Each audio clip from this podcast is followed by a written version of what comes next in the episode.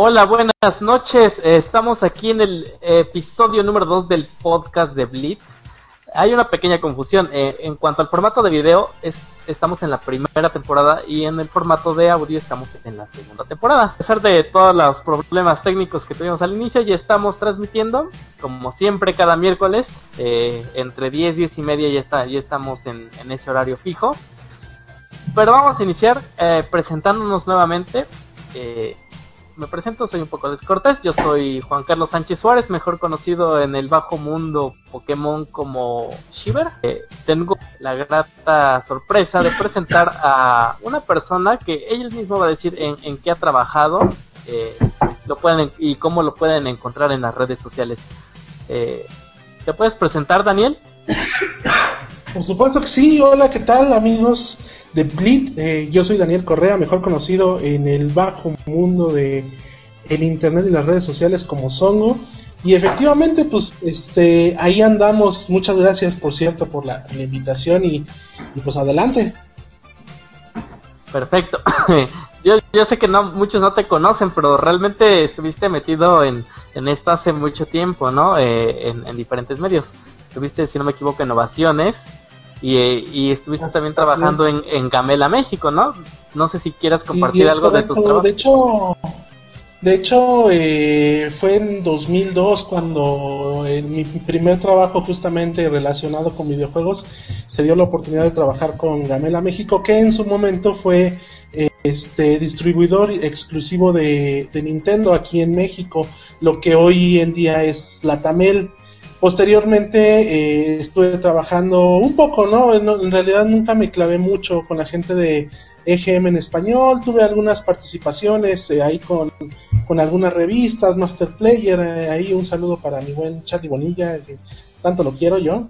Y este, y vaya, eh, en blogs participando de manera particular, posteriormente se da la oportunidad de trabajar en innovaciones cuatro años, y sí ahí estuvimos involucrados con la parte de videojuegos y tecnología, básicamente más enfocado a, un sector de gente que superaba los 30 años, entonces sí hablaba un poquito más de la cuestión tecnológica de, de consumo básicamente.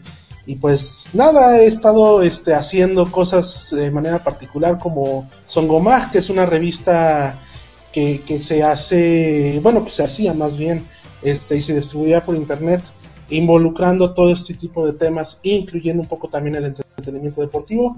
Y vaya, este, uno de los lugares que, que le dieron casa a Softnova fue justamente Blint. Les agradezco mucho. Sí, exactamente. De hecho, estábamos esperando las siguientes ediciones, pero sí hubo como un pequeño contratiempo ahí. Ya sabes que esta es tu casa. Y, y pues mmm, cualquier cosa aquí estamos, ¿no? Eh, realmente es un, es un buen contenido. Eh, de hecho, estuviste mucho tiempo en, la sección de, de, lucha libre, pero pues siempre tu rollo ha sido los gadgets, ¿no? Hasta cierto punto. Sí, básicamente mi trabajo en, eh, en el periódico Ovaciones se trataba de tecnología y videojuegos y se dio la oportunidad de trabajar también con la gente de lucha libre de Estados Unidos, de la WWE. Eh, de hecho, era como que el único en todo el, en todo el edificio que la verdad le prendía un poquito ese tema y pues tuve la oportunidad de tomar las riendas de la sección de WWE innovaciones.com eh, que en realidad eh, en el impreso pues nunca se le hizo mucho caso, ¿verdad? Pero pues, no importa. Ahí eh, era, era yo muy alegre y muy contento cuando, cuando estábamos por ahí. De hecho, duramos cuatro años en esa en ese lugar y pues la verdad es que se aprende mucho. Muchas gracias, por cierto. Y cuando te tomabas fotos con las divas, pues obviamente eras muy feliz, ¿no? Sí, de hecho, bueno, nunca me tomé foto con ninguna diva, pero sí, créeme que son muy, muy guapas en persona. Sí, sí, sí, lo creo, la verdad. bueno, entonces ahora vamos a, a presentar a nuestro buen compañero Alex. Eh, ¿Dónde te ponemos a encontrar, Alex? Hola, buenas noches a todos. Eh, bueno, me pueden encontrar en Twitter en arroba omega-rd y en mi correo alex.perez arroba blip.com.mx y bueno, pues en el podcast de esta noche creo que hay temas muy interesantes, entonces a darle con todo. Exactamente, bueno, eh, obviamente sin, sin hacer de menos, eh, también está nuestro excelente psiquiatra. Eh, Carlos, ¿puedes decirnos dónde te podemos encontrar? ah, gracias. Eh, pues ahí en Twitter es donde más fácil, ¿no? De Charles BP. Cualquier cosita, pues ya saben, ahí siempre platicamos, estamos la mayor parte del tiempo que podemos. Y pues bueno, ah, gracias por poder estar aquí. Digo, vamos a hablar de muchos temas. Digo, esto de los videojuegos da para diario. Exactamente, ¿no? Y obviamente, pues vamos a, invitarlos a que le den like a nuestra página de Facebook, que es blitz.com.mx, y en su caso también a Twitter, que es arroba blitz, está muy sencillo. Entonces pueden seguir a, cualquiera de nosotros, a Songo, es, él es arroba Songo Daniel, así todo junto. Eh, entonces ahí lo pueden encontrar, eh, les contesta prácticamente todos los tweets que, que le manden. Eh, también Alex es omega-rd, como ya escucharon. Y en el caso de Carlos es arroba charlesbp, ¿no? En mi caso es arroba Ok, pues bueno, eh, una vez terminadas las presentaciones, pues vamos a empezar de lleno, ¿no? Los rumores se pusieron buenos con, con el nuevo anuncio, bueno, más bien con el anuncio que se va a dar sobre el nuevo Xbox que muchos se ha rumorado si es Infinity o si es Fusion. Eh, el día de hoy se, mostró, bueno, más bien Microsoft eh, dio a conocer, bueno, en más que nada en los foros, se dieron a conocer que Microsoft estaba eh, registrando ciertos dominios en cuanto a la marca Xbox. Era en específico Xbox Fusion. Aunque en las invitaciones de prensa el hashtag que van a usar durante la conferencia, que es el 21 de mayo, va a ser eh, Xbox Infinity, si no me equivoco. Y entonces el, el, en cuanto al nombre, pues aún está en, en veremos, ¿no? Eh, parece que el siempre online podría ser una realidad. Y los precios, eh, pues no van a estar nada caro, por lo que estuvimos leyendo, creo que estaba en 300, 500 pesos, si alguien me, perdón, dólares, si alguien me corrige. Eh, sí, sí, el precio está pensado en que sea 500 dólares para una edición estándar y estamos hablando de otro precio de 300 dólares para una versión que requeriría una suscripción al parecer de mínimo dos años para el Xbox Live y sí, eh, se está comentando que puede ser, bueno, hay dos, bueno, hay una versión de, de lo que es el Xbox, el nuevo Xbox, y también a la par van a sacar una versión nueva de lo que es el 360. Se piensa que el nuevo Xbox 360 que va a ser pequeño, que no va a tener ningún este tipo de lector de, disco, va a ser el que se llame Fusion, perdón, y el nuevo Xbox va a ser el, Xbox Infinity. Y a lo mejor da por el, lado de que el Fusion al momento de poder conectarlo con el Infinity va a permitir la retrocompatibilidad, entonces a lo mejor y por ahí viene el asunto de, este nombre, pero parece que sería así. El nuevo Xbox sería el Xbox Infinity y el, la nueva versión del 360 sería el Fusion. De hecho, eh, mucho se remoraba hace tiempo sobre la retrocompatibilidad, ¿no? Eh, se decía que, que el nuevo Xbox, más bien el rediseño del Xbox 360, era el que se el que iba a ofrecer la retrocompatibilidad con el nuevo Xbox, es decir, tendrías que comprar la nueva versión del Xbox 360 para poder eh, hacer eh, la retrocompatibilidad con el Xbox el, nuevo, ¿no? El de, la nueva generación. Entonces realmente pues no sabemos si el juego de nombres tenga que ver con eso, ¿no? Eh, realmente pues la tiene difícil Microsoft, ¿no, ¿no crees, Hongo? o te gustó o te gusta más la idea del Xbox, pero a mí la verdad el PlayStation viene, viene duro, ¿no? Mira, la verdad es que es un poquito difícil opinar ahorita porque, como bien dices, pues hay muchos rumores y la verdad es que eh, empezar a especular eh, no necesariamente nos lleva a, un rumbo, a, una, este, a una idea clara de lo que estamos presenciando. Eso sí, eh, todos estos rumores eh, que se generan antes eh, van enfocados a empezar a hypear, ¿no? Lo que nos van a presentar próximamente. De hecho, ya faltan un par de semanas, si no me equivoco. Entonces, este, yo la verdad, eh, a mí me gustaría mucho preguntarles a ustedes que, que yo, sé que aquí yo soy este, el invitado, pero me gustaría plantear una pregunta para que ustedes me, me ayuden. ¿Cómo ven o qué es lo que sienten que, que vaya a traer como gran novedad el nuevo Xbox?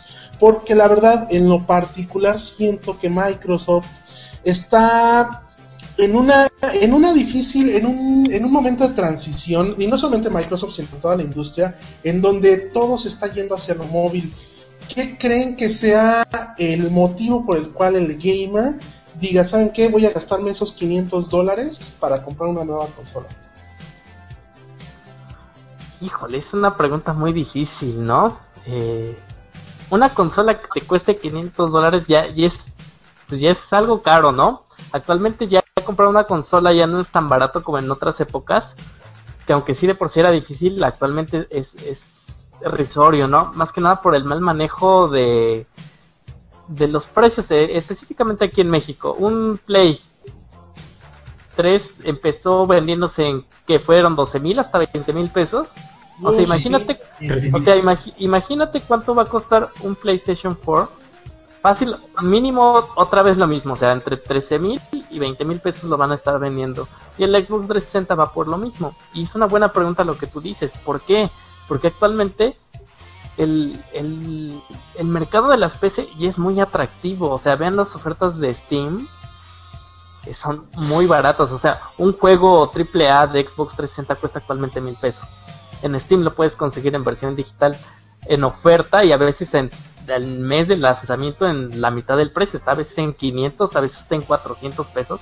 Tomb Raider estaba en 400 a, la, a, la, a las dos semanas que había salido. Entonces, como dices, yo la verdad tendría que ser algo así muy wow para que me digan que tengo que comprar la consola. O sea, sí, la verdad es que en mi caso yo no podría opinarte algo que realmente me, me hiciera comprar una en este momento. Por ejemplo, PlayStation 4 no tiene una razón de poder, ni siquiera una, un catálogo de poder, bueno, de lo poco que se mostró, que me hiciera comprar un, PlayStation 4. Y ahora el, Xbox 360, pues a ver cómo le va, ¿no? Eh, ¿Tú qué opinarías, eh, Alex? ¿qué, te haría comprar un, un Xbox o un PlayStation 4? Pues Mira, de entrada lo que es la parte del precio, se había platicado también mucho que lo que era tanto Microsoft como Sony querían evitar precisamente ese problema que tuvieron cuando lanzaron tanto el Xbox 360 como el PlayStation 3, que querían más o menos eh, tratar de limitar el costo de la consola y que por eso habían sacrificado algunas de sus capacidades técnicas lo que, en base a bueno, la pregunta, lo que podemos esperar del Xbox 360, digo, del Xbox Infinity y del PlayStation 4, yo creo que es un poquito más de lo mismo. Yo no creo que sea un cambio tan radical. A lo mejor lo que podría cambiar un poco sería del lado de los diseñadores, porque dicen que la, arquitectura interna de ambas consolas va a ser muy amigable, va a ser muy parecida a la de una PC. Y por ese lado también podremos darle sentido o valor a la afirmación de que a lo mejor es más conveniente comprarse una, una PC poderosa que una consola. Y si los precios están eh, rondando por ahí de los 10 mil, 11 mil pesos, y nosotros ya lo lanzamos en una, en una nota, en una especial, convendría muchísimo mejor eh, armarse una computadora y jugar con ella, ¿no? Porque como tú lo mencionas, se puede tener más, eh, una, una, mejor calidad de gráficos, se puede tener este, aparte muchas opciones, no solo aplicaciones, sino que es una computadora y puedes hacer mucho con ella. Yo creo que por ese sentido no creo que podamos esperar un, cambio muy radical más, más allá de los gráficos que puedan ofrecer. Y realmente mi punto de vista es a como lo manejan muchos, que como tú lo comentaste, que sería mucho mejor eh, encontrar una computadora muy poderosa y aprovechar las ofertas de Steam. Ok, ¿y tú Carlos qué opinarías? Yo, pues sinceramente, yo creo que esperar, ¿no? definitivamente lo único que se nos ha dicho son mejores gráficos, eh, van por la apuesta de servicios digitales, juegos, juegos en línea, integración con dispositivos móviles o integración hasta con el microondas y la televisión y la, bueno, con la televisión obviamente no, muy probablemente hasta con la lavadora vayan, no sé, creciendo en ese sentido. Eh, a mí, obviamente, yo creo que por conociéndome y viendo, pues los terminaré comprando si los juegos valen la pena. Pero ya después de, un cierto tiempo. Así de, entrada, no sé ni qué los vaya a distinguir, no, no sé exactamente en qué vayan a, a separarse, qué los vayan a ofrecer. Para alguien como yo, para alguien de mis gustos es más hacia, hacia los juegos, juegos, juegos, pues sería ver qué exclusivas tienen, ¿no? Pero pues hasta ahorita Killzone no me, no me atrae lo suficiente. Eh, Halo, Gears of War. No sé. Halo, Gears of War, Forza, Gran Turismo, los que, los que serán los, los exclusivos, sí, pero habrá que verlos y habrá que verlos con el tiempo, ¿no? Eh, yo creo que sinceramente yo creo conviene, conviene esperar, ver de qué se va a tratar las consolas y ahorrar, porque en México, híjole, los costos van a estar difíciles, aunque hemos visto que Microsoft tiende como a respetar un poquito el cambio. Eh, esperemos que Sony lo haga, ya que tiene más presencia en México. Bueno, recordemos cuando ve el PlayStation 3 no, no la tenía tanto, poco a poco se fueron unificando los precios y pues ya hay como buena competencia ahí, vamos a esperar. Exactamente. Y aquí nos están diciendo en el chat que hablemos de, por ejemplo, de Pikmin eh, o de Smash, ¿no? Eh, vean, es que esa es la gran diferencia, o sea, tal vez a veces nos tachan de, de Nintenderos, pero realmente los gustos son variados. me gusta mucho jugar el Xbox, ¿no? Pero Nintendo tiene franquicias que sí te hacen vender consolas. Esa es la gran diferencia. O sea, tal vez sí un Halo sí te haga vender unos cuantos Gears of War, que ya la verdad es que ya empezó a decaer la saga. Pero por ejemplo, un Smash te vende consolas. Que obviamente se va a anunciar, ya, o sea, ya está dicho, o sea, en el E3 vamos a ver Smash. Ya está, ya está anunciado. Pero lo han guardado con tal hermetismo. O sea, ¿recuerdan hace cuando se lanzó Smash Bros. el, el, el Brawl? Lo anunciaron, lo anunciaron ni siquiera en la conferencia de Nintendo. Lo anunciaron dos días después y se robó todas las planas de las páginas. O sea, hizo un boom. Hizo un boom el anuncio. ¿eh? Porque yo la verdad lo hubiera anunciado en esa conferencia y la verdad es que toda la gente se hubiera emocionado, por no decir orgasmeado ahí.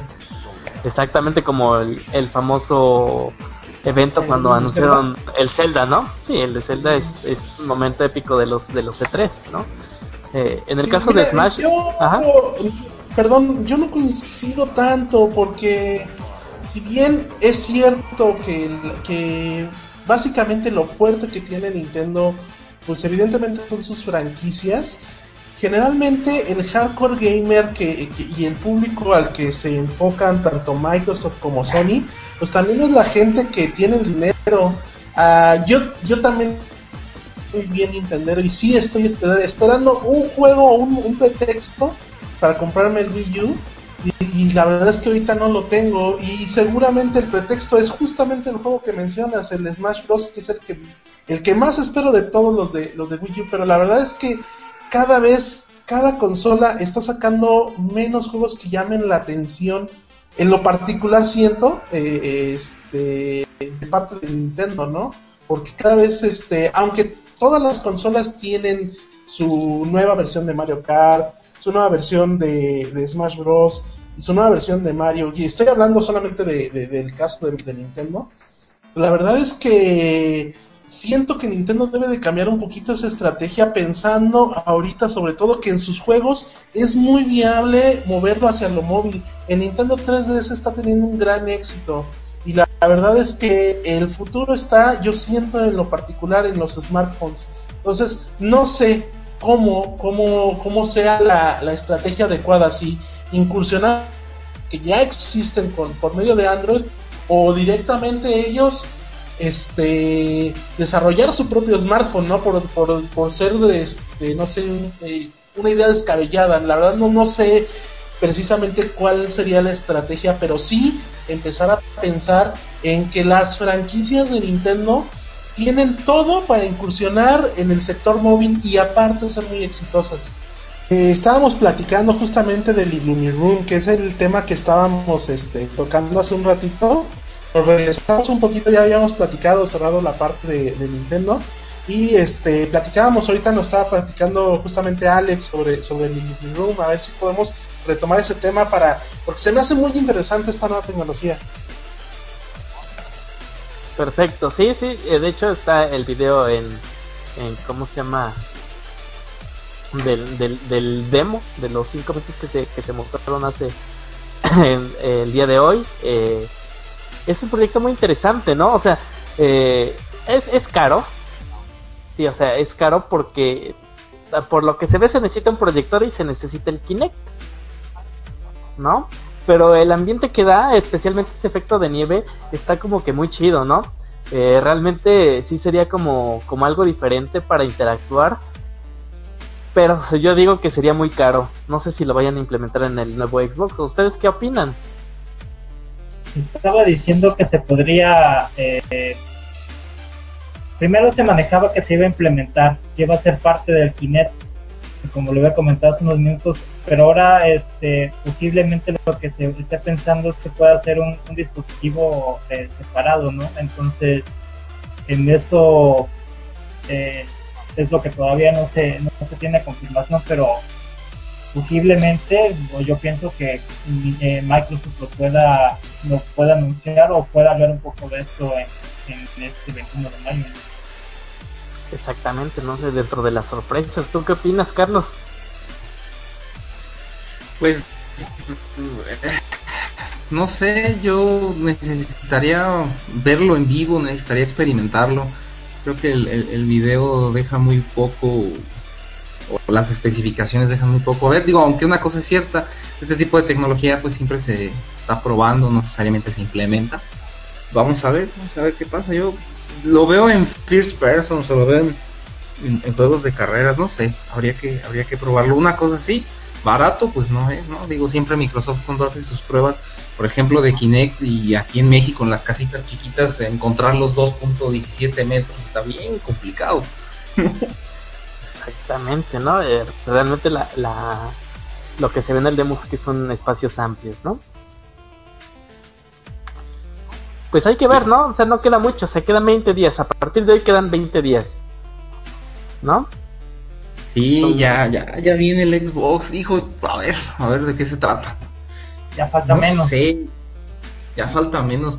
Ahora, hace poco pues leía gente, ¿no? Jugadores de gaming, PCs y se burlaban de las especificaciones del Play 4 eh, es difícil decir, ¿no? O sea, por ejemplo, uno lee las especificaciones del primer Xbox, que es como una Pentium 3 a 700 MHz con 500 megas de RAM o 156 megas de RAM, una cosa así. A ver, intenta jugar Halo en una Pentium 3, de, o sea, resulta imposible, ¿no?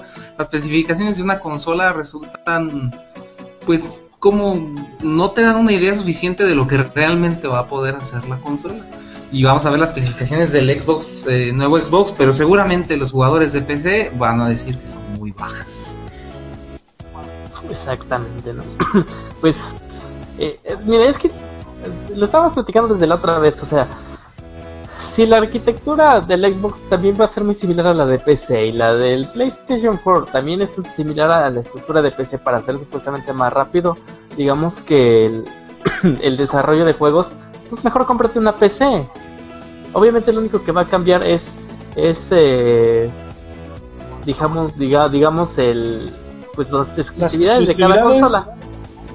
Exactamente, mira, compartimos opinión, o sea, realmente es lo único que te haría comprar una, una consola, ¿no? Pero la verdad es que PC está, está duro, ¿no? Entonces, eh, es un buen proyecto. ¿Sabes qué es lo que... Perdón, ¿sabes qué es lo que siento mucho que que maneja mucho, mucho este Microsoft es justamente el engagement de que ofrece juegos como, como Halo, juegos como Gears of War, que de plano una persona con dinero se nos fue. Este, obviamente le. Oh, ahora no fue.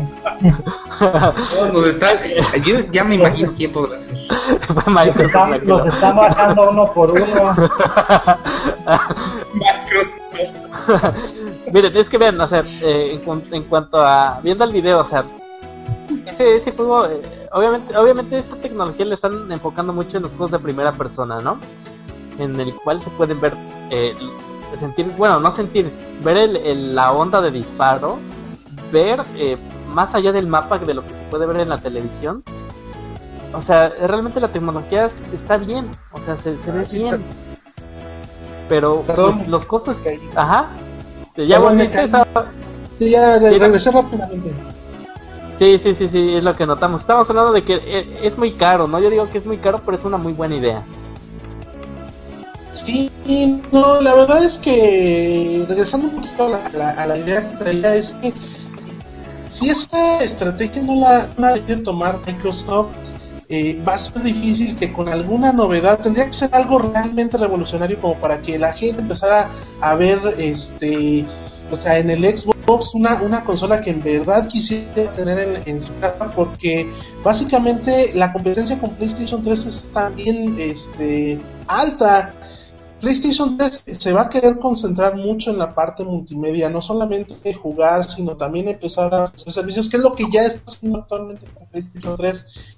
Entonces, el hecho de que podemos este, convivir con dispositivos ajenos a la consola dentro de la consola, no sé, no sé si se entienda mi idea, como lo que sucedió eh, con Microsoft, que quiere utilizar este tablets y la computadora para poder utilizarlo dentro de, Xbox. Yo siento que por ahí va a estar eh, como lo, lo, nuevo, no lo novedoso, que, que, se puede utilizar muy similar a lo que sucede actualmente con Wii U.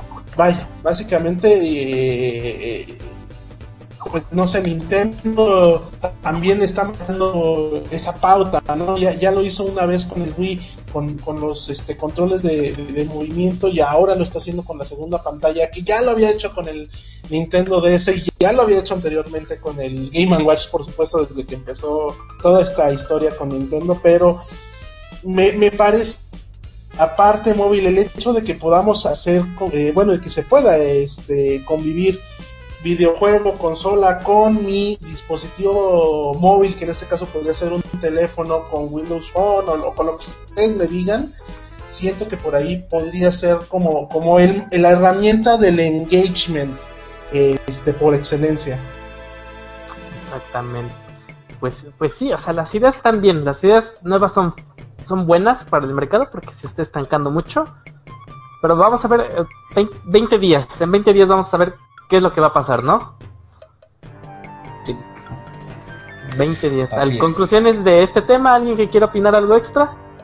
Yo creo que estas nuevas tecnologías son buenas y son bienvenidas, eh, pero creo que todavía no logran aterrizarlas correctamente. Por ejemplo, el caso del Kinect, yo creo que todavía no han logrado explotarlo de la forma adecuada, ¿no?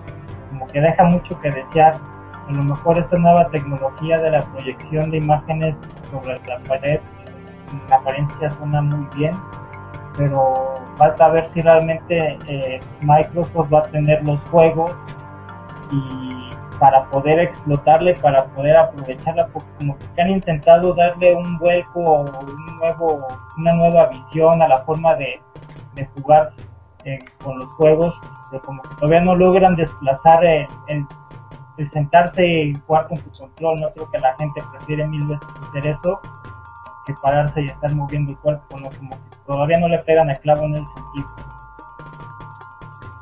Pues, pues sí, ¿no? Pero pues como quedamos, ¿no? 20 días, en 20 días también vamos a estar transmitiendo eh, probablemente horas antes del anuncio para que estén enterados de todos los rumores porque esos días, o sea, se destapan, o sea, como en el de Battlefield eh, 4, o sea, el, el trailer se filtró unos, cuantos minutos antes, ¿no? Entonces, es muy seguro que desde la mañana ya tengamos información de la consola. En el caso de PlayStation pues, ya se veía cuál era el control, que era lo único que mostraron, de hecho, en la conferencia. Entonces, eh, vamos a estar transmitiendo horas antes nuestras opiniones y para ver, para ver qué nos puede ofrecer Microsoft. Pero como nos come la noche, vamos a seguir con el, con el siguiente, ¿no? Eh, la última que quería comentarles eh, es que Monster Hunter 4 no va a llegar a Vita. No está en los planes actuales de, de, de Capcom. Entonces, tal vez la noticia no sea, digamos que, wow, ¿no? Pero ¿por qué la pusimos aquí? Porque Vita tiene un, un caos eh, en cuanto a encontrar quién desarrolle para él. O sea, los juegos son limitados. No sé, los que se compraron un Vita eh, llegó a costar creo que seis mil y siete mil pesos. Ahora están como en cuatro mil. Pues no, no, se no se ha visto no se ha visto, digamos, que ese apoyo de las compañías independientemente de los estudios internos. Entonces el que Monster Hunter 4 no, no llegue a Vita es como tocar la llaga y decir, ¿realmente Vita tiene apoyo de los desarrolladores? ¿Qué juego de Vita? Pues... Eh, ajá, dime. Ni de Sony. No hay juegos ni de Sony. Digo, evidentemente este 3 debe haber algo. Pero pues los juegos que están saliendo están... Ay, no sé. Por ejemplo, ahora con este nuevo que acaba de salir, el Soul Sacrifice. No sé, no hay anuncios, no hay nada. Yo tengo el Vita, lo compré casi casi de salida.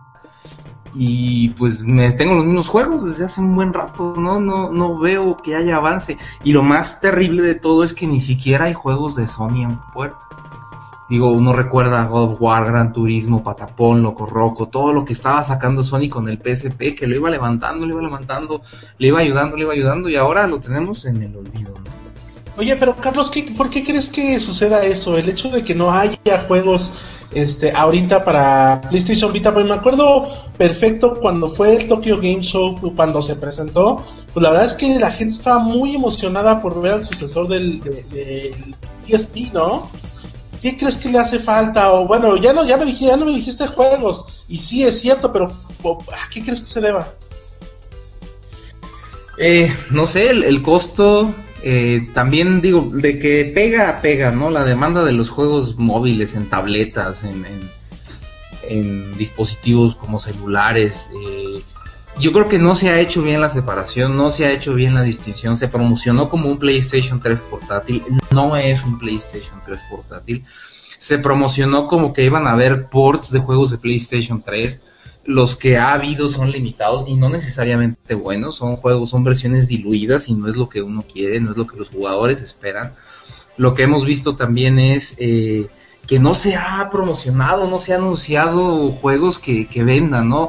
Yo creo que emocionó mucho ver Metal Gear Solid 4 corriendo en un PlayStation Vita y entonces fue cuando la gente dijo, voy a tener la experiencia eh, que tenía en casa y ahora la voy a tener en mis manos y, lo que tienes es un juego que lo más nuevo que tiene Soul Sacrifice, que a lo mejor es bueno, a lo mejor es malo, a mí el demo no me gustó, pero que parece de PlayStation 2, ¿no? No, no, no, no explota las capacidades del Vita. Inclusive vemos juegos de 3DS que se ven equiparables a gráficos con el Vita, lo cual sabemos que no puede ser cierto por las potencias gráficas.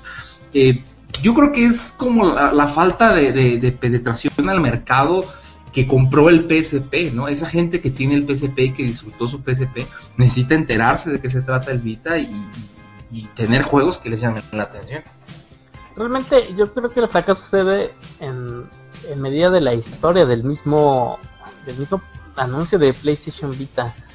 Vean, eh, primero se anunció que era muy caro. Segunda, cuando se lanzó, y aunque el 3DS no era tan exitoso, se veía claramente quién iba a ganar.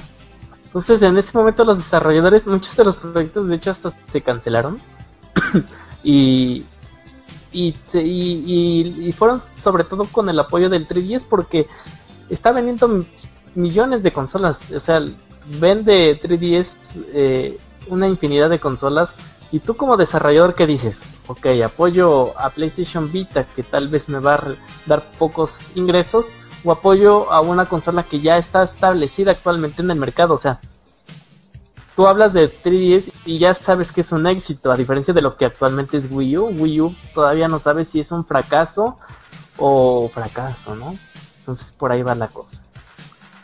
¿Tú qué opinas, Alex? Pues yo creo que es el mismo problema de siempre. No tienen, no tienen juegos, no tienen bastantes juegos como para poder atraer a los compradores. Yo, yo tenía un PSP y yo era feliz con mi PSP. Aunque yo sé que tuvieron problemas de, de ventas, también tuvieron, digamos que ese mismo, ese mismo bachito de entrada y realmente nunca lograron vender más que el 3DS. El 3DS siempre ha vendido más en, portátiles. Nunca ha habido una, una portátil que haya podido desplazar alguna de Nintendo yo creo que va más tirado por la parte de, de, que no saben cómo explotar bien lo que son las características para ofrecer juegos que sean entretenidos y que sean divertidos. Sí se enfocan mucho a lo que son gráficos y todo eso, pero realmente creo que no va por ahí. Nintendo ha demostrado siempre que teniendo juegos que son más divertidos, aunque tengan gráficos de, menor calidad, se puede atraer al, mercado, ¿no?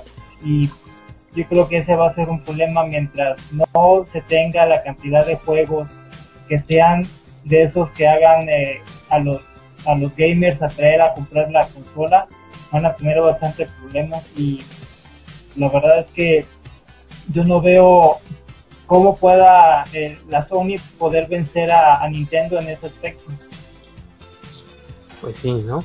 Es un tema realmente largo que podríamos discutir del éxito o no éxito de ambas consolas, pero igual y el, el, corte que podemos hacerles al final de cada generación, ¿no? Decir, fue un éxito, fue un no éxito, un fracaso. Eh, como lo estamos haciendo actualmente, ¿no? Eh, Wii fue el éxito mayor de la pasada generación, aunque fue en declive. Eh, PlayStation 3 se recuperó terreno de lo que se pensaba que iba a ser su fracaso. Y Xbox 360 mantuvo la línea y actualmente vende consolas, muchas consolas de hecho. Eh, y ese sería el corte de la generación. Pero vamos a una de las secciones, digamos que más eh, de nuestros compañeros, más personales. Y muy, muy bien ideadas. Así que vamos a empezar con la sección retro. ¿Les parece? Vamos a iniciar con la sección retro. Eh, retro y posteriormente vienen otras dos que también son, son de qué hablar, ¿no? Pues para quitarnos esa, esa monotonía de lo que están haciendo los podcasts, eh, todos solo hablando de noticias, ¿no? Vamos a cambiarle el toque. Entonces vamos con la sección Back in Time. Bueno, esta vez vamos a hablar un poquito de Nintendo, pero más enfocado a lo que es eh, las franquicias que han creado y lo que han aportado. Para empezar, Nintendo es una compañía que primero empezó como vendedora de tarjetas eh, Anakuda, que son unos naipes típicos japoneses Luego intentó meterse un poquito a un mercado más llamativo y de hecho estuvieron eh, por ahí este, hace muchísimos años algún tipo de convenio y vendieron tarjetas con personajes de Disney.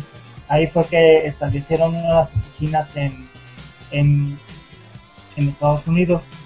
Pero el presidente viendo eh, el éxito de lo que eran los salones de juego intentó darle un giro a lo que fue eh, Nintendo, no fue negocio de Nintendo y se tiró a lo que fue eh, la creación de videojuegos. Empezaron a surgir algunos videojuegos, eh, sobre todo muy inspirados en lo que fue Space Invaders, que fue un gran éxito en Japón, en lo que fueron los juegos arcade. Nintendo sacó un juego muy parecido que se llamó Radar Scope, que vendió mucho en, perdón, en Japón, pero en Estados Unidos fue un, fracaso completo, ¿no? Entonces Estados Unidos de América le dice eh, a Nintendo de Japón, eh, ¿sabes qué? Necesitamos cambiar el giro, este tipo de juegos no le gusta al gamer americano, entonces Nintendo tuvo que replantearse su estrategia y dijo, bueno, vamos a hacer algo nuevo, vamos a hacer algo fresco, que a lo mejor es algo que necesita. Y recayó toda la responsabilidad de una sola persona, ¿no? En un, en un programador joven, en un programador que parecía que podía darle esa, esa frescura, esa, esas nuevas ideas. Y curiosamente, esta persona que era muy joven en ese entonces, hoy es muy conocido y muy reconocido y su nombre es Shigeru Miyamoto, ¿no? Shigeru Miyamoto fue el que tomó las riendas de hacer un cambio eh, pues, prácticamente completo lo que era lo que hacía Nintendo en ese entonces. En ese entonces eh, Miyamoto no tenía un gusto por las computadoras ni los videojuegos, es un dato muy curioso, ¿no? Porque siendo uno de los personajes que más ha influido en esta industria, eh, nadie sabe que en un principio ni siquiera le gustaba, ¿no? Ese tipo de trabajo. Entonces, él lo que tuvo que hacer es irse un poquito a investigar en lo que fue los, los salones de juegos para tener una idea de cómo de cómo eran ese tipo de ese tipo de mercados, qué era lo que le gustaba a la gente. Y bueno, él se apoyó mucho en lo que fue su infancia, en lo que eran los juegos, en la creatividad que tenía de niño.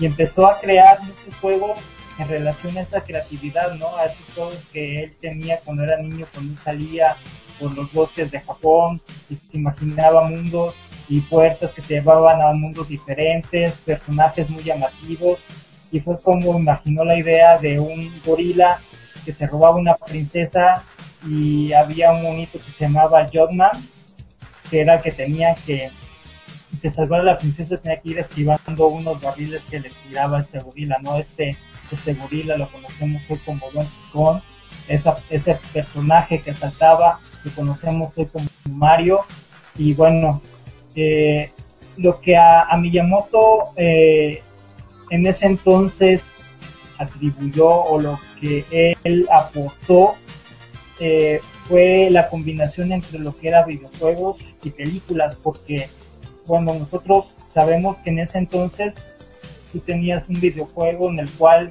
tenías, por ejemplo, que matar eh, cierta cantidad de naves espaciales, pero eso era todo, ¿no? Pasabas un nivel, llegaba al otro, era más difícil, eran más naves y eso era todo, ¿no? Pero él pensó que podrías implementar o que podías contar una historia en los videojuegos y fue así como él fue implementando todo esto, fue entregando un producto que al final se llamó Donkey Kong, se llevó a Estados Unidos, se implementó, se probó en un bar, justo como lo había hecho Nolan Bushnell hace unos años atrás con, su primer Kong, y se dieron cuenta que fue un éxito, ¿no? Entonces empezaron a surgir más videojuegos, empezaron a surgir las primeras consolas, y Miyamoto empezó a tomar el, rumbo de lo que fue Nintendo y, las franquicias que empezaron a nacer con él. Luego Mario tuvo tal éxito que tuvo su propio videojuego. Eh, Donkey Kong siguió también con sus juegos. Se crearon más franquicias. Una de ellas fue Zelda, la cual fue un éxito completo no solo en Japón sino en todo el mundo.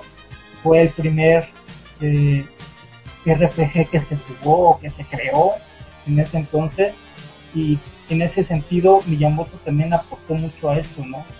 A las historias contadas en los videojuegos, también a los gráficos, porque con lo que fue el NES se tuvo una revolución de gráficos en comparación de lo que existía eh, Atari o, o, las consolas anteriores a ellas.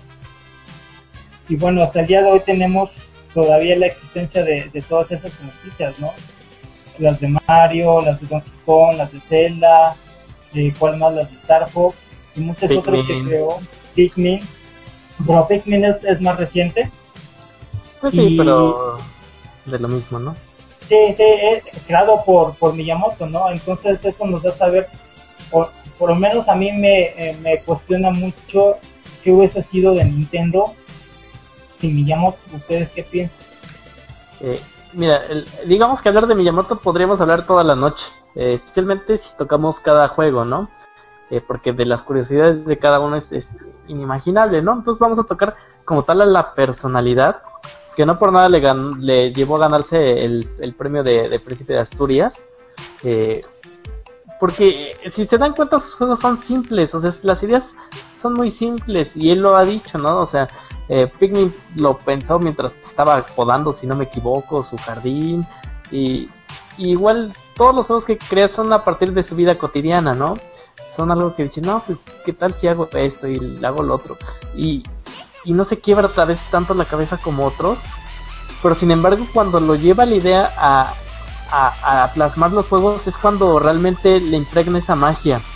Eh, he leído muchas personalidades que han trabajado con él eh, la, última no me acuerdo muy bien de qué juego fue, pero llegó Miyamoto y dijo, ¿sabes qué le estás haciendo mal? Destruye toda la idea y vamos a, reinventarla.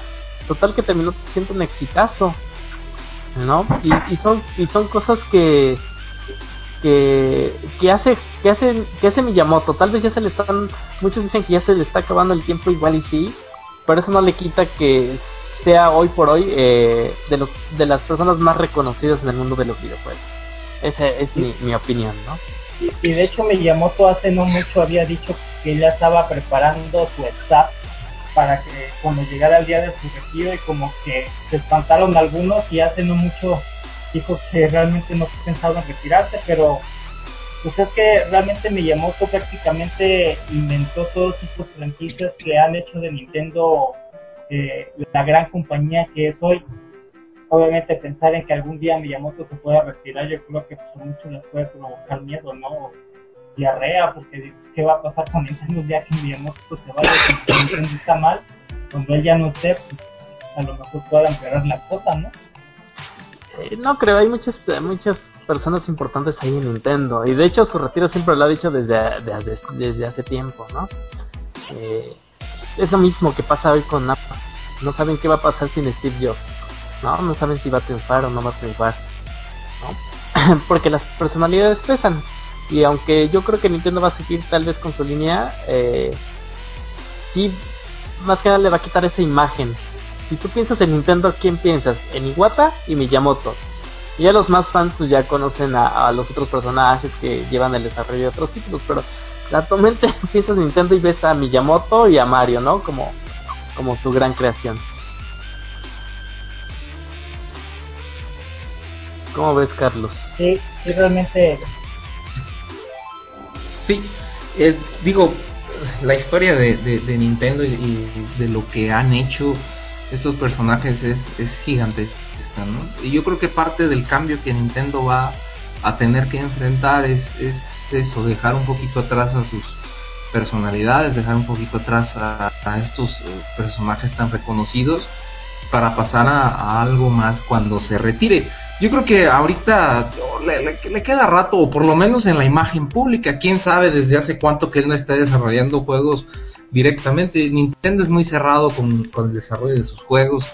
Puede ser que Miyamoto ya ni siquiera esté tan involucrado como nos gusta pensarlo. Lo que sí es, es que su, la historia de los videojuegos está eh, íntimamente relacionada y pegada con la historia de Shigeru Miyamoto. A mí me parece fantástico ver que a alguien se le ocurra ver a su esposa pesarse y, dé el wifi y venda 20 millones de, copias como si fuera un estornudo, ¿no? Es, una cosa gigantesca, o plantar, o caminar en el bosque, o imaginar, cuando le preguntaron que por qué monedas, que se le había imaginado primero frutas, dice, bueno, pero a la gente le van a gustar las monedas, aunque en realidad mm, lo único que te dan son vidas, no son parte del juego, pero ahí vamos todos a conseguir las moneditas, ¿no? Y entonces es una cosa increíble esta, esta imaginación y, como yo lo he dicho y lo repito y me voy a morir diciéndolo, son juguetes, son juguetes digitales lo que ellos hacen. Y es Miyamoto lo que, lo que idea, un juguete digital. Exactamente, ¿no? O sea, Miyamoto eh, es Miyamoto, ¿no? No por mucho tiempo le llamaban el, el dios, el gurú de los videojuegos, ¿no? Eh, tú que ya regresaste, ¿verdad, Songo? Por aquí andamos, lo que pasa es que este, sabes que esto de las nuevas tecnologías muchas veces no tienen palabra y nos sacan aquí a patadas, pero ya, ya regresamos. Uno que ¿Qué opinas de mi, ¿Tú qué opinas de Miyamoto como personaje? No, bueno, pues sin duda creo que es el icono en cuanto a la industria entera, hablando básicamente de desarrollo, eh, de creatividad sobre todo. Eh, yo siento en particular que Miyamoto el día que el día que le toque retirarse, que ya, ya bien tocaban ese tema, pues iba a dejar un vacío, pues que se va, va, a estar difícil el, poder encontrar eh, un personaje eh, similar. Digo, yo sé que actualmente existen este, también muchas figuras, ¿no? De, Shinji Mikami, está también este, Hideo Kojima, etcétera, etcétera. Pero vaya, lo que logró hacer eh, Shigeru Miyamoto desde básicamente el primer momento en el que Nintendo empezó a despegar, yo creo que pues hace una historia muy rica, ¿no? En, cuanto ya sea anécdotas, personajes, historias, todo lo que actualmente es Nintendo, muchas, en, en mucha parte se lo deben básicamente a, a Shigeru Miyamoto y la verdad es que eh, pues la gente lo reconoce, ¿no? No solamente Nintendo mismo que lo tiene en una posición envidiable dentro de la empresa, lo suficiente como para que no le sea atractivo irse a Microsoft o irse a Sony o a quien ponga más dinero, eh, yo creo que la misma gente le reconoce todo, esa, todo lo que ha logrado hacer, eh, toda esa creatividad que ha logrado transmitir y, que ha logrado transformar en millones de títulos que a su vez también se ha transformado en millones de dólares de yenes, dependiendo de la latitud, en dinero para la empresa. Eh, sin duda es, es un personaje muy, muy, muy importante para la industria de los videojuegos y sin duda eh, uno de los más importantes, si no es que el más importante para Nintendo, ¿no? Exactamente, sí, es, es el personaje clave en la, en la compañía. Entonces, eh, sería bueno, bueno, yo creo que después vamos a tocar en esta sección, pues, cada franquicia, ¿no? Independientemente de, de, las demás que de Sega o, de otras compañías.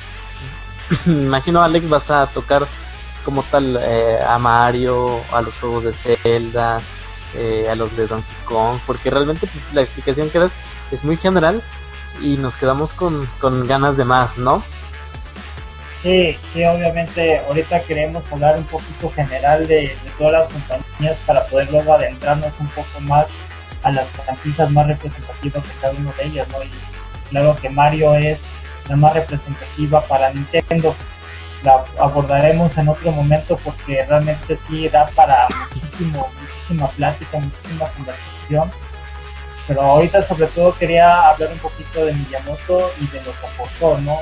Ya luego podemos ir adentrándonos un poquito más en estos, en estos temas, en estos juegos que han dejado mucha huella. Exactamente. Y de hecho el siguiente, yo creo que vamos a entrar en el siguiente, digamos que sección, va muy ligada a esto, ¿eh? va, va ligada a esto y precisamente lo adelantamos en Twitter, eh, la, la historia del héroe y esta es la sección de mitos y realidades.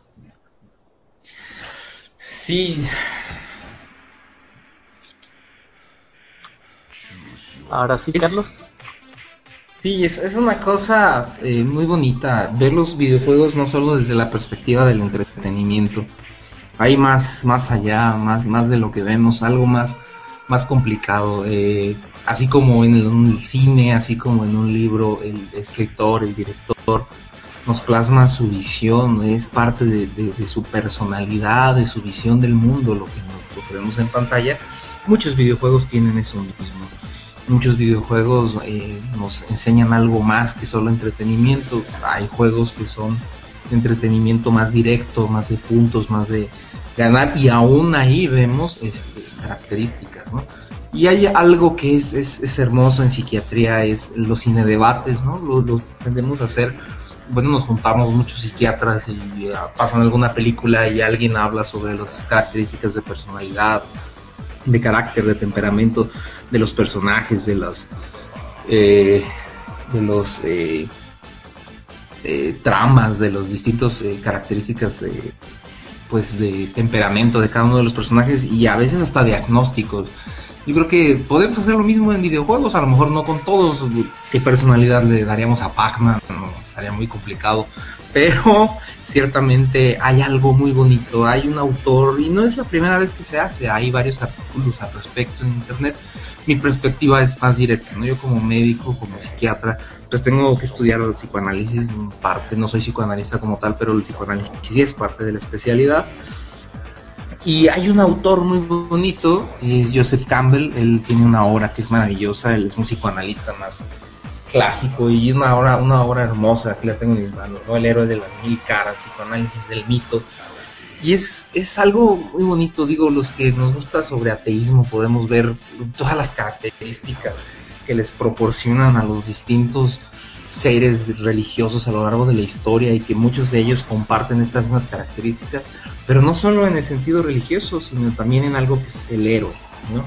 El héroe, el héroe por definición sería ese ser humano que hombre o mujer que ha sido capaz de combatir y triunfar sobre sus limitaciones históricas, personales y locales y ha alcanzado las formas humanas generales, ¿no?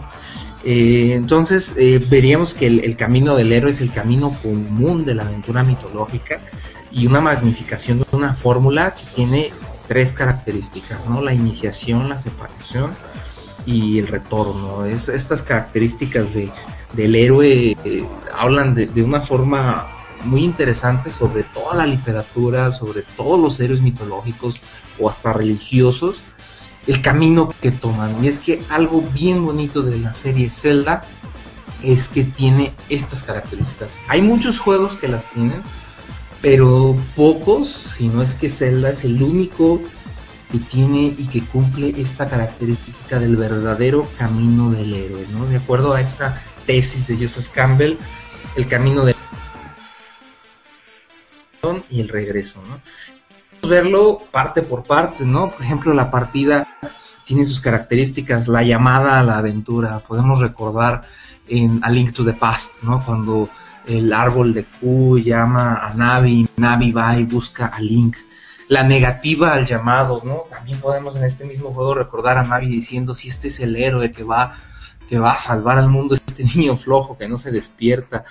Eh, después la, la, ayuda sobrenatural, ¿no? O a Link to the Past, cuando vemos que a Link le dan la, la, espada y ve que tiene que salvar a las diosas, que tiene magia, el cruce del primer umbral, ¿no? Podemos recordar Twilight Princess, cuando Link se eh, entra a este mundo de oscuridad y se convierte en un lobo. Eh, y el, el diente de ballena, bueno, recordando un poquito a estas aventuras, hasta Pinocho podría ser cuando el héroe es tragado por lo desconocido y va a parecer que muere, ¿no? Podemos recordar nuevamente Twilight Princess eh, o eh, Skyward Sword, cuando Link cae de los cielos y entra a este mundo desconocido, va a parecer que muere. Zelda cumple con estas características del llamado del héroe de una forma maravillosa y yo creo que es lo que hace a Zelda tan único, es lo que hace a Zelda que nos interese tanto, ¿no? Esto de los, de los arquetipos, de, las formas del inconsciente colectivo, es, es, en lo que Zelda es tan llamativo en la gente, porque sienten que es un héroe verdadero. Después viene la iniciación del héroe, ¿no? que es el camino de las pruebas, cuando empieza a darse cuenta que él es el que tiene que, salvar el mundo, el encuentro con los dioses, eh, la tentación, la mujer como tentación, ¿no? el enfrentarse que su, su camino es rescatar a Zelda, la reconciliación con el Padre, esta, eh, darse cuenta que él, él es el elegido, no hay nadie más, él tiene que aceptar su destino. Y el último camino del héroe, el regreso. El regreso se caracteriza eh, por la huida, el rescate del mundo exterior, el cruce de regreso del umbral. Estas características que vemos en Zelda a mí me parecen fantásticas, sobre todo cuando tenemos a un niño siempre, ¿no? Tenemos un niño y una de las cosas que le critican mucho a Zelda, que no son secuelas, que todos son en el mismo mundo, o hace poco cierto personaje conocido, ¿no? ¿Cómo decía él? Reciclaje de mundos y de, personajes, y lo cual no me parece y no me puede parecer más, más, eh, pues más tonto. Esta es la historia del monomito. El mito, que siempre es el mismo mito, es siempre el mismo héroe, pero en situaciones, contextos y circunstancias distintas. Y eso es lo que caracteriza toda la literatura, toda la mitología griega, todas las religiones. Tenemos estos personajes que nacen el 25 de diciembre, que nacen de una mujer virgen, eh, que los van a visitar los dioses, que los dan, que, les dan poderes, que les dan este eh, salvar al mundo, que tienen que ir y regresar y salvar a su pueblo. Y de eso se trata Zelda, no se trata de, una continuación, no se trata de seguir y seguir secuelas, sino es de un reinicio. Eh, y ahora vimos con, el libro Hyrule Historia esta característica de que sí hay una cronología, cada héroe va situándose en un contexto distinto. Y es que, de acuerdo a esta, esta tesis, el, el héroe tiene unas transformaciones muy específicas que son hermosas. Primero, su infancia desde su nacimiento el héroe está marcado para salvar al mundo. Es él, no hay nadie más, no es azar. Pero nace de la nada, ¿no? Nace en ceros. Volvemos al primer Zelda. Es peligroso ir allá afuera, toma esto, ¿no? Es, es crecer de la nada, decir esto es complicado. Después el camino del héroe como guerrero, de que nace como tal, pero es expulsado de su tierra, tiene que regresar triunfante a su tierra, pero para eso tiene que juntar las fuerzas. Después viene el camino del héroe como redentor, es, es, el que salva el mundo cuando regresa a su tierra, cuando junta sus fuerzas, cuando conoce su camino. Y la partida del héroe, ¿no? Cuando el héroe parte, el héroe no le tiene miedo a la muerte. Y eso es lo que vemos más característico en. Y cuando le han tocado tener estas partes de la trifuerza, ¿no? La, la parte de la valentía, esa es la parte que lo caracteriza. Pero también menciona que eh, el autor, que el final feliz es una falsedad, el mundo como lo conocemos, como lo hemos visto, solo lleva a un solo final, ¿no? A la muerte, a la desintegración, al desmembramiento y a la crucifixión de nuestro corazón con el olvido de las formas que hemos amado. Y es por eso que el mal vuelve y el héroe tiene que renacer. El héroe vuelve a, salir en otras circunstancias y en otros momentos. Estos momentos maravillosos, por ejemplo, en Wind Waker, cuando vemos el templo hundido bajo el mar y vemos la estatua del héroe del tiempo. Eso a cualquiera que haya jugado Zelda lo deja maravillado. Es una cosa impresionante. Yo les recomiendo, yo les sugiero cuando jueguen un, nuevo videojuego, un videojuego con una narrativa más o menos compleja, dense cuenta de que muchos de estos videojuegos tienen este camino este camino marcado y nos habla de las características de su creador. Ya vemos a Zelda más allá de a Miyamoto en un jardincillo, en un bosquecillo ahí de su ciudad natal, buscando y explorando en las cuevas y los bosques, lo cual es maravilloso, sino que todavía más allá, él es, él y Nintendo y su equipo desarrollan esta mitología tan fantástica, ¿no? La historia del monomito. Y creo que eh, un juego que me, recuerda mucho ahorita, que cumple esas características y que también es una cosa fantástica, Shadow of the Colossus, ¿no? Este héroe que viene de la nada, que encuentra su camino, que llega, que se da cuenta que tiene que enfrentar a los dioses, que tiene que derrotar a los colosos, y el final, ¿no? Eh, es un spoilers, no si no lo juego, es una cosa de lo más impresionante que, que, ha existido en los videojuegos, ¿no? Y entonces, eh, pues no sé si, si querramos comentar algo más. Eh, pues eh, yo estaba revisando la literatura precisamente de, este personaje y la verdad es que como dices eh, dentro de la dentro de las tres etapas se dividen todavía más no como dices en la partida se dividen en, muchas otras al igual que en la iniciación. Por ejemplo en la iniciación en muchos muestran al, al matrimonio no y en el regreso pues puede tener la, la libertad para vivir no que también es es parte de, de muchos héroes actualmente, ¿no? Que, que ellos tienen eh, la libertad eh, de, de, también de ayudar a los humanos para, para vivir eh, juntos en armonía, ¿no? y en el caso de todo esto, es que Link, como dices, engloba todo, ¿no? Engloba engloba mucho de, de toda esta filosofía que, que marca este autor, que te hace ver por qué el éxito de la saga Independientemente de, independientemente de, que a veces critican mucho a Zelda porque dicen que pues, a veces es lo mismo y lo mismo y lo mismo, pero en realidad no, o sea, juego un Zelda y juego el otro Zelda y la verdad es que, que, que siento que estoy jugando algo diferente, la historia te envuelve, o sea, la primera vez eh, que me sentí, digamos que muy, muy emocionado fue cuando vas al árbol, al, al Deku Tree, y lo ves por primera vez, ¿no? Eh, monumental, está Link, eh, chiquito, como dices, eh, con todavía no esa capacidad para decir si él va a ser el héroe del tiempo. Y tú entras y, ves esa imagen, o sea, realmente son cosas que no te puede aportar otros videojuegos como tal. O sea, Link es un héroe completo y es de mis favoritos, sin duda.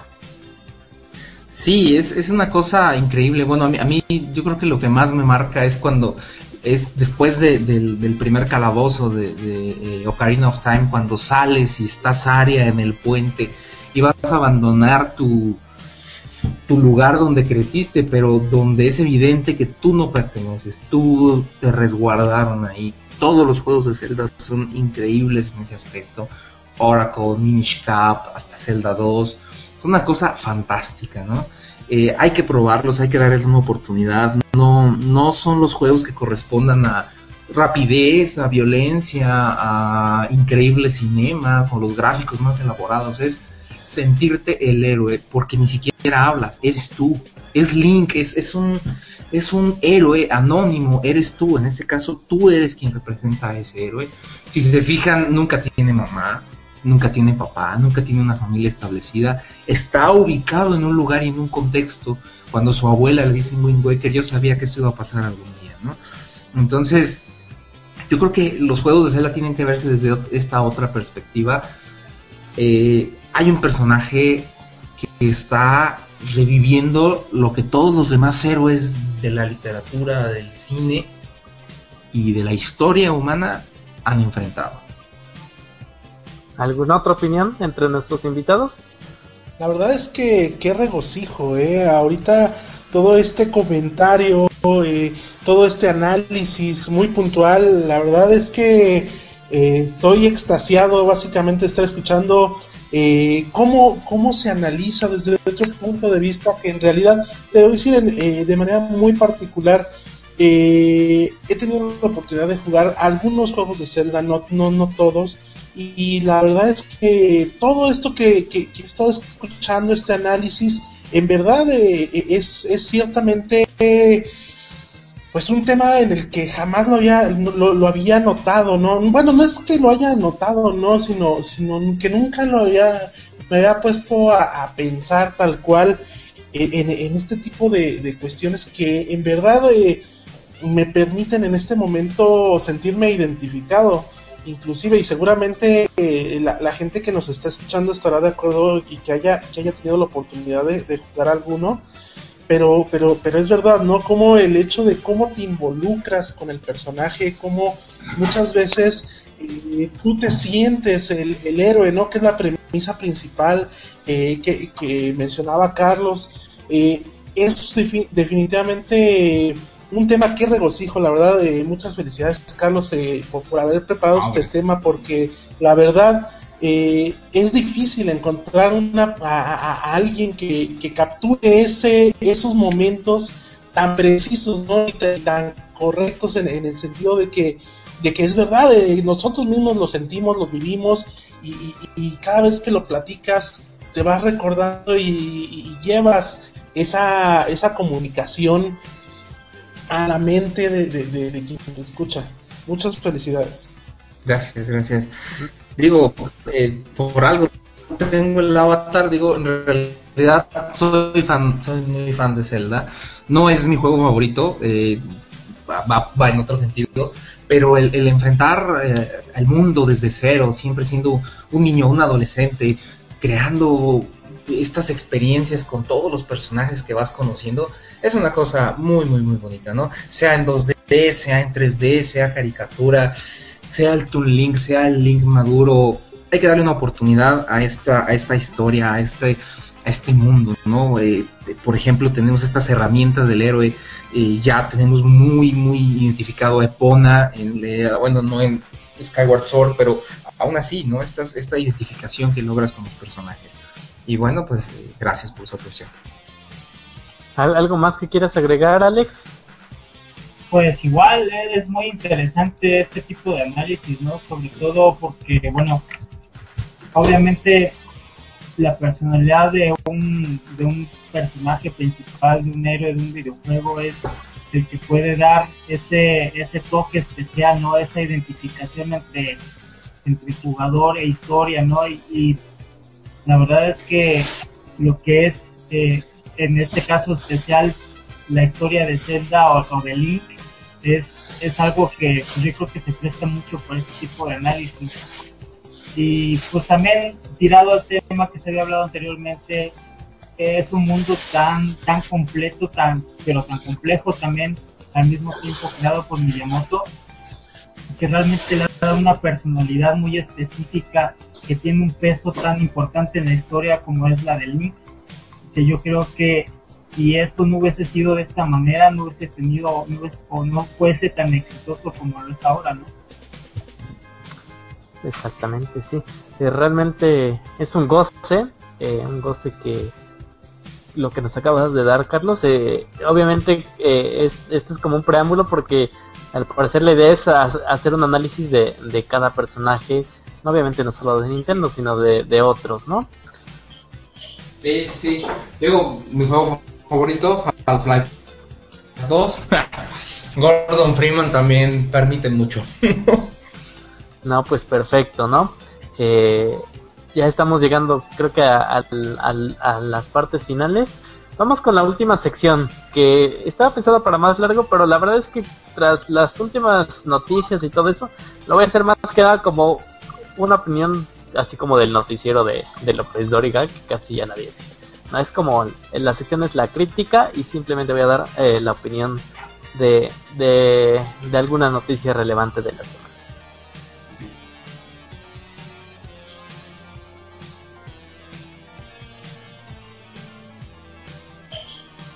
Ok.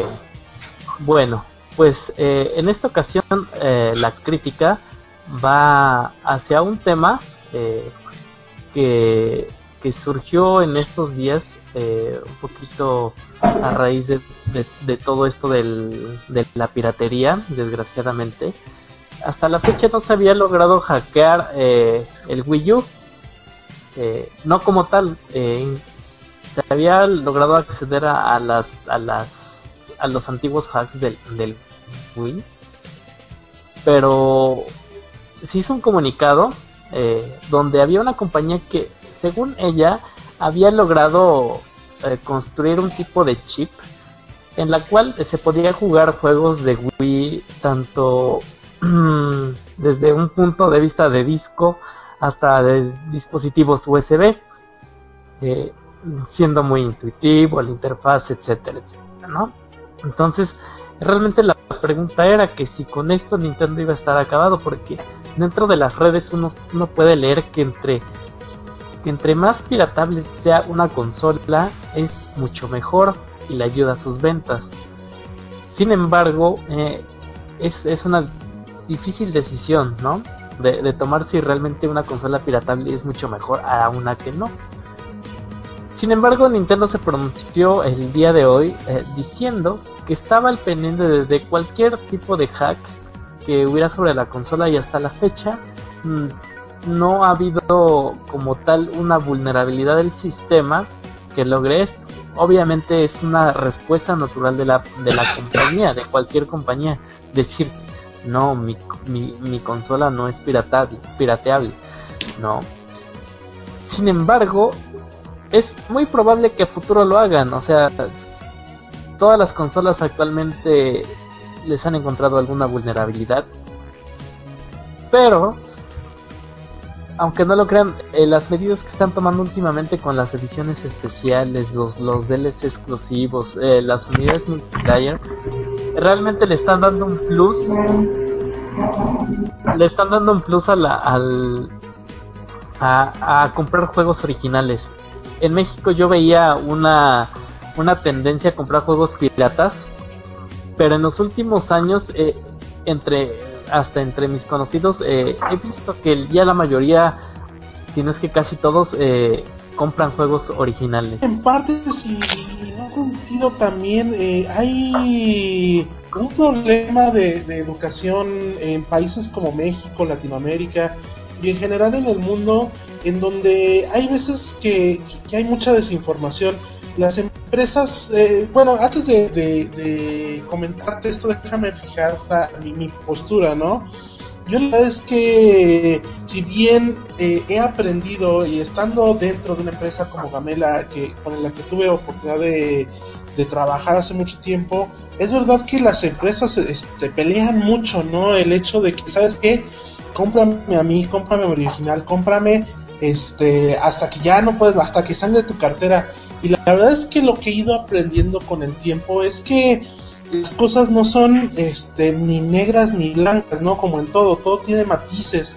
La verdad es que la piratería per se no debería ser tan mala para una empresa. Más bien depende de su actitud. ¿Por qué digo esto? Actualmente eh, el videojuego que más popularidad ha tenido eh, a nivel mundial en los móviles es Angry Birds. No sé si están de acuerdo conmigo. Y básicamente mucha de esa fama que empezó a generar los Angry Birds básicamente eh, dependía porque su licencia no, no estaba controlada para que mucha gente empezara a sacar productos de Angry Birds y que se podrían considerar piratas a pesar de que eh, pues la misma gente de rollo no hacía playeras, o no hacía este, cojines, o no hacía tal, nada más hacían el videojuego. Sin embargo, más gente eh, conocía su producto y de repente llegaba y, bajaba el juego, ¿no? lo buscaba dentro de su smartphone o no sé, eh, posteriormente yo, yo no sé si por ejemplo alguien pueda llegar a una tienda de videojuegos y lo encuentre para Nintendo 3DS y diga, ah, este me gusta, me lo voy a comprar. ¿Sí me entienden? Es ahí donde depende de la compañía y de su actitud eh, cómo encauzar todo eso de la piratería.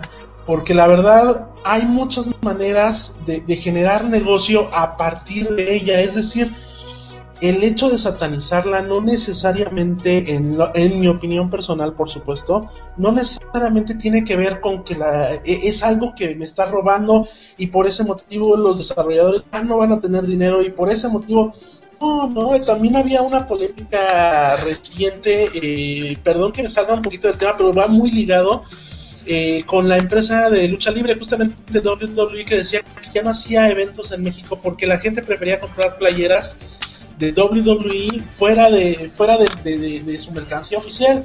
Y muchas veces llegaba y decía, bueno, pues es que este es un problema de otro tipo, no es tanto de piratería, sino de que muchas veces, por ejemplo, la empresa WWE no tiene retail.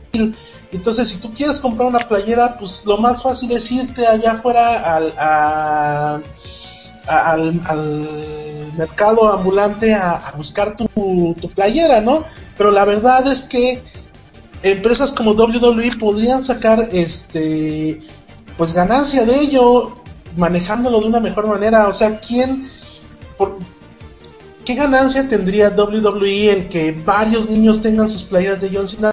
Pues más, básicamente el hecho de que más niños también se empiecen a involucrar con eso y de repente te paguen una ida al cine al pay-per-view o a lo mejor ponte de un retail a donde vayan los fans, ¿no? O sea, esas son, son ideas eh, en particular que van muy ligadas con el tema de Wii U, en el cual ellos tienen que, sacar provecho de esa piratería, porque la piratería es un problema de educación, básicamente de países en donde, por, por ejemplo, México, ellos no están acostumbrados a que si ven una opción A y ven una opción B y te, sale más barata la opción B, pues sacrificas la parte de la calidad, ¿no? Pero pues no importa, porque pues si te sale 20 pesos un juego y, acá eh, la diferencia son mil pesos, evidentemente te vas a ir por el de 20 pesos. Yo sé que así no debería de ser, porque eso no, nos han tratado de convencer siempre las compañías. Sin embargo, repito nuevamente mi argumento, siento que las compañías podrían obtener más ventaja capitalizando esa piratería que satanizándola. Eh, no es que tanto se satanice, realmente, eh, obviamente hay licencias free to play que perdón, la, verdad es que, perdón, yo sí siento que se sataniza mucho, sobre todo la, la, gente de las compañías, porque ellos dicen, no, la batería es lo peor que te puede pasar y si y si compras pirata te, te voy a, a, hacer inservible tu consola. O sea, son, son muy radicales inclusive con ese tipo de, de políticas en ese caso siento que... En ese caso sí tienes, en ese caso sí tienes toda la razón, eh, en que no, te pueden eh, briquear la consola, es decir, que no funcione más porque te compraste un juego pirata. Eh, realmente estábamos leyendo en el chat que, que pues el salario realmente es bajo como para comprar juegos de, mil pesos. La culpa aquí en, nuestros países, eh, bueno, del, del habla hispana, especialmente en Latinoamérica, es la mala regulación de los precios, ¿no? Y actualmente con el... La verdad es que los juegos usados eran una buena estrategia hasta cierto punto. O sea, reutilizabas el juego y, y no había ningún problema. Pero ahora realmente están poniendo muchas trabas. O sea, sí, sí puedes apoyar a la empresa comprando el juego, tal vez, ¿no? Pero también nos deben de dar eh, garantías, ¿no? Nos deben de dar eh, otro tipo de, de, plus para eso, ¿no? Y si no, no, no Ajá.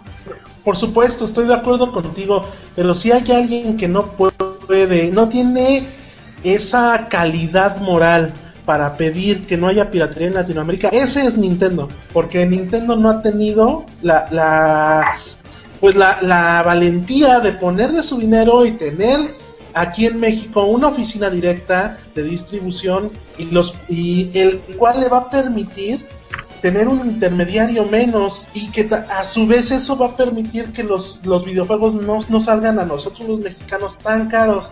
Entonces, siento que Nintendo es, y esta es una crítica ¿eh? muy, muy fuerte que yo le hago a Nintendo, porque si no tiene ellos una oficina de distribuidor aquí, no se preocupa por los precios que están aquí en México, por una cuestión que yo, yo la verdad no, entiendo muy bien, y he escuchado a, a, una pluma muy, muy particular, que es la de Daniela Avilés Denso, eh, hablar del tema, yo la verdad es que no, no entiendo muy bien cómo, cómo, cuál es su política para, para tener una presencia, siendo que Latinoamérica es tan rica, ¿no? En, eh, es un lugar casi, casi que, que, genera, está generando ahorita un crecimiento interesante, o eso es lo que he estado leyendo, que, que, así se percibe en el mundo, que la Fama ahorita es, es una tierra que, que está creciendo en el sector de los videojuegos. Entonces, ¿por qué no Nintendo llegar y fajarse los pantalones, ¿sabe que vamos a invertirle una lana para que podamos este básicamente reducir intermediarios y a subir eh, a su vez, perdón, este reducir también precios para que el consumidor final diga, ¿sabes qué? Pues este pues está cañón, pero pues ellos están aquí. Y, y aquí hacer ya sea el trabajo de marketing, el trabajo de prensa, etcétera, etcétera, que yo sé que ahorita eso lo tienen viendo este, con su compañía de relaciones públicas, pero aún así siento que Nintendo le hace falta eso que Sony y Microsoft sí tienen aquí. Exactamente. Y yo voy a finalizar, eh, bueno, en, cuanto a mi opinión, con una anécdota. Eh, hace unos cuantos años me tocó eh, hablar con, Reggie y le, en ese entonces apenas iba a salir Wii y le dije, oye, ¿qué onda con el precio de México? ¿Se va a regular o no se va a regular? y simplemente desvió la pregunta y dijo, eh, estamos haciendo todo lo posible, pero como, como sabes, no tenemos, como dices, una, una, un establecimiento filial aquí en México, ¿no? Entonces eso ya depende de las, de las, de las, ¿cómo se llama? De las tiendas, que ahí tendría que ir de reclamo. Entonces me quedo con eso. Realmente, como dices, hasta que Nintendo no se le vea la presencia, eh, por, el, por lo menos como dicen, Latinoamérica no puede dar una cara tan, tan de, santo, ¿no? Más que nada porque eso está haciendo que aquí en México y en otros países eh, les agrade la opción de la piratería. Con eso yo finalizo. ¿Algo más que quieran opinar? Eh, sí, bueno, en realidad eh, sí hay actitudes muy distintas. recuerdo los comentarios del creador de Minecraft respecto a un usuario que decía que su juego pirata, él decía, bueno, tú crees que está bien, nada más si te gusta, ahí te recomiendo que lo compres. Una respuesta de esa naturaleza. Lo cual fue una actitud muy sana, ¿no? Y Minecraft es un éxito. Eh, yo creo que, por ejemplo, la actitud que tomó Sony hace dos años respecto al hackeo del PlayStation 3 fue terrible, desproporcionada negativa, ¿no? Nintendo, no recuerdo que haya tomado posturas mayormente importantes respecto a la piratería del Wii, por ejemplo, o del DS, más que pues las actualizaciones y los mensajes y los baneos, ¿no? cosas así del juego en línea, pero eh, pues sí es un problema de educación. Yo tengo amigos, amigos, y eh, que tienen sueldo de médicos especialistas y que ellos dicen, no, ¿por qué voy a pagar por algo que puedo conseguir gratis? Y así es su respuesta, lo cual suena terrible, es lamentable que alguien piense así cuando tiene el acceso a, las compras. Pues mucho menos vamos a tener la cultura en gente de, menos recursos. Eh, siempre que se pueda hay que, hay que aceptar un, juego original como se puede, lo bonito que es tener el manual, la caja, bueno, cuando traen manual, ya últimamente cada vez menos y apoyar a la industria porque pues recordemos si no hay ingresos no hay juegos que también yo creo hace bueno hace unos minutos leía la postura de Nintendo sobre el free to, free to play que también les permite pues un mayor control sobre los ingresos y yo creo que también disminuye la piratería. Vamos a ver qué pasa con el Wii U. Una cosa es que hayan dicho que lo hayan hecho, otra cosa es que se haga y otra cosa es que ya llegue la distribución de juegos. Pero si sí sucede, yo creo que la actitud que, que, las compañías tomen respecto a la piratería les puede, les puede ayudar mucho o perjudicar. La caída de la PlayStation Network con todo el revuelo que causó dañó mucho la imagen. Exactamente. Alex, comentario final yo me acuerdo mucho del, caso del PSP. Y realmente la piratería del PSP tenía su mayor auge en España. Era un cuate español que había este, logrado acceder a lo que fue la memoria flash, de, de la PSP. De ahí surgió toda la, toda esa parte que le llamaron homebrew, ¿no? el, el llamado el famoso homebrew que generó mucho mucha controversia porque eh, lo que decían estas personas que habían logrado accesar y cambiar la memoria flash para poder correr tanto de, aplicaciones hechas por, por aficionados o por juegos piratas era, era que podían explotar aún más las capacidades de una consola. su idea no era que se bajaran juegos piratas, sino que pudieran probar, necesitaban poder comprarlos. Pero no, bien sabemos que la mayoría de las instituciones no, no lo hace por eso, ¿no? Lo hace más que nada por el hecho de poder conseguir gratis los juegos y poder tener este, la capacidad de poder jugar sin pagar. Entonces, la, la postura de Nintendo, pues, tiene que ser hasta cierto punto del alma, porque digo, no está confirmado. Bueno, no está confirmado, pero puede que se vea. Entonces, ¿qué puede generar eso? Que se venda más consolas, tal vez, ¿no? Pero recordemos que el negocio en la industria de los videojuegos no está enfocado en la venta de las consolas porque hasta donde yo tengo entendido, el Wii U en su venta como consola, como aparato, no le genera una ganancia a Nintendo, al contrario, le genera una pérdida. Las ganancias de, de las empresas que se dedican a la venta de consolas domésticas está en la venta de licencias para videojuegos. Lo que genera ganancias son esos, vender los discos o vender los juegos en forma digital. Y si no logran esto, empiezan a tener grandes pérdidas. Entonces, yo creo que se deben enfocar mucho a poder ofrecer al, al, mercado alternativas que puedan eh, ser más atractivas para el consumidor final que les eh, evite o les orille a tener que piratear una consola para poder eh, explotar las mayores capacidades que puedan tener o para poder jugar un mayor número de juegos, ¿no? Porque realmente el precio de los videojuegos aquí en México es bastante caro, entonces como que se puede pensar que a lo mejor el mexicano promedio muy difícilmente se pueda comprar juegos a este precio este, muy continuamente, ¿no? Entonces yo creo que por ese lado, pensando en el mercado mexicano, es lo a la piratería, pero realmente desde un punto de vista personal no es, no es algo que sea aceptable. Ok, bueno, pues opiniones muy diversas. Eh, como dato curioso, eh, el, el, que hackeó Wii también en Homebrew eh, se enojó demasiado porque él no planeaba eh, que se leyeran discos eh, piratas ni tampoco por memoria USB. También fue un español, por cierto, y el, otro español fue el que también hackeó la consola para que sucediera esto. Bueno, pues eh, el tema de la piratería tal vez lo podríamos tomar, eh, digamos que mucho más grande, ¿no? Es, es, muy extenso también hablar de esto. Realmente ahorita era la noticia del Wii U, pero pues sí, nos, nos, nos adentramos en el tema. Yo soy Juan Carlos Sánchez Suárez. Eh, me pueden seguir en Shiver, eh, en Blit, eh, bajo ese seudónimo. Eh, sigan a blit.com.mx.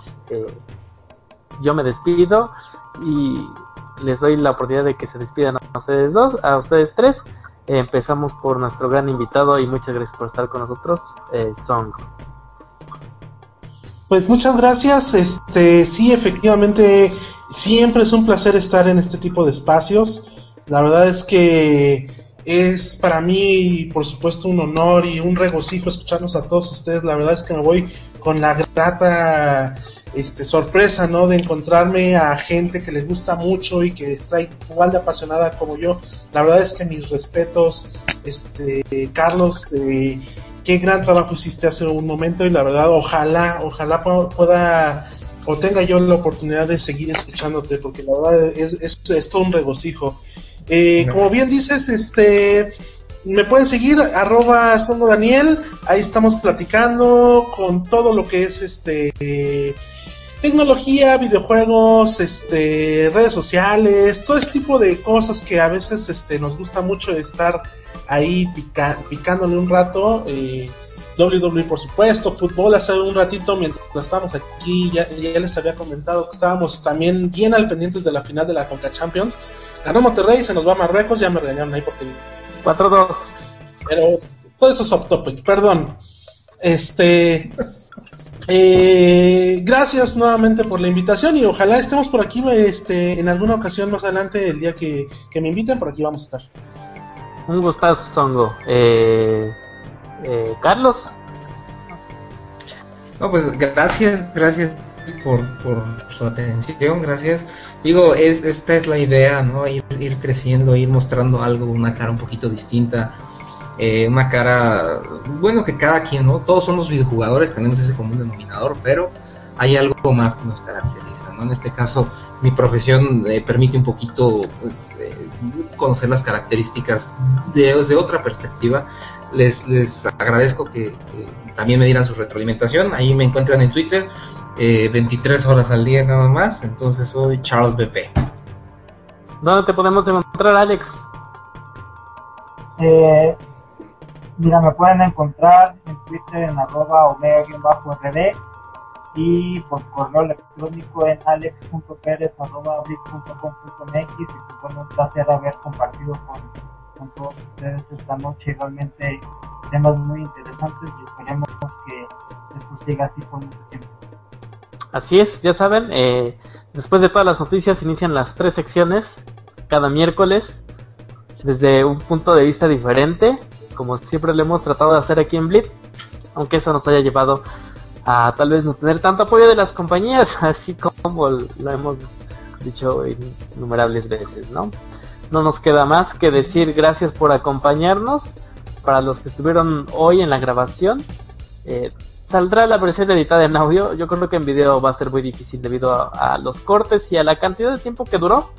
Pero en audio sí nos van a escuchar eh, para que estén tranquilos en su casa y puedan, eh, digamos que, opinar también, opinar de lo, de lo que nosotros decimos eh, en estos programas. Bueno, a nombre de todo el equipo de Blitz y a nuestro invitado especial, Songo Daniel, eh, nos despedimos. Nos estamos viendo. Adiós.